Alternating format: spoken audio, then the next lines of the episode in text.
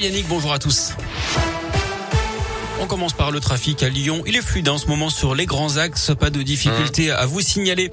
À la une, cette bonne nouvelle, le prix du gasoil va baisser de 35 centimes le litre à partir de lundi dans les stations-service de l'enseigne Leclerc. C'est ce qu'annonce ce matin son PDG Michel-Édouard Leclerc sur BFM.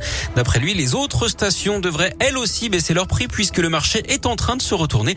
En attendant, aujourd'hui et demain, c'est le groupe Casino hein, qui propose le carburant à 1 euro le litre sous forme de bon d'achat à condition de faire au moins 100 euros de course. Autre bonne nouvelle, une jeune fille de 12 ans disparue depuis lundi à Neuville-sur-Saône a été retrouvée cette nuit. C'est sa famille qui l'annonce ce matin.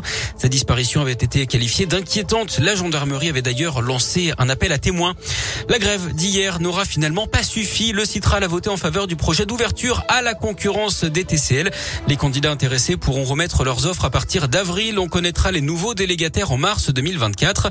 Pour rappel, il s'agit de trouver un prestataire pour les métros, tramways et Rhône Express d'un côté et un autre pour les bus trolleybus et contrôle des titres de transport.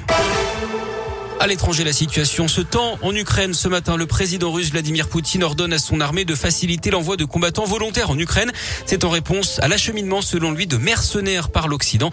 Le Conseil de sécurité de l'ONU, lui, se réunit en urgence cet après-midi à la demande de Moscou, alors que la Russie et les États-Unis s'accusent mutuellement de fabriquer ou d'utiliser des armes chimiques et biologiques en Ukraine.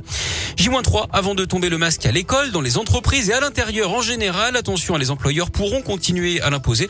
Il sera également encore en vigueur dans les transports, dans les établissements de santé et les maisons de retraite. L'épidémie de Covid, elle, n'est pas encore terminée. Hein. Le nombre de nouveaux cas repart à la hausse. Près de 75 000 en 24 heures. C'est 15 000 de plus en une semaine.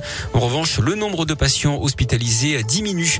À l'étranger, les commémorations de la triple catastrophe du 11 mars 2011. Il y a 11 ans au Japon, un séisme suivi d'un tsunami. La centrale nucléaire de Fukushima avait également été touchée. Une minute de silence sera organisée dans tout le pays cet après-midi. Près de 18 500 personnes avaient perdu la vie. L'actu sport à Lyon, c'est le basket avec euh, cette mauvaise soirée pour l'Asvel hier avec la défaite des garçons en Euroleague face au basque de Vitoria 72 à 69. Défaite également des filles en Eurocoupe 77-64 en quart de finale aller contre les Turcs de Mersin.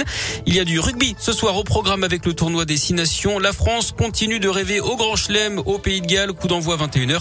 Le Lyonnais Dylan Crotin est annoncé comme remplaçant. En tennis, Caroline Garcia joue son deuxième tour à Indian Wells ce soir à 22h. C'est aux États-Unis. Notre Lyonnaise affronte la jeune star britannique Emma Raducanu qui a remporté le dernier US Open.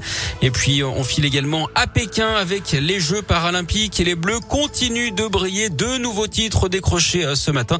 Benjamin Davier en biathlon et Maxime Montagioni en snowboard. Les Bleus qui ont désormais neuf médailles dont 6 en or.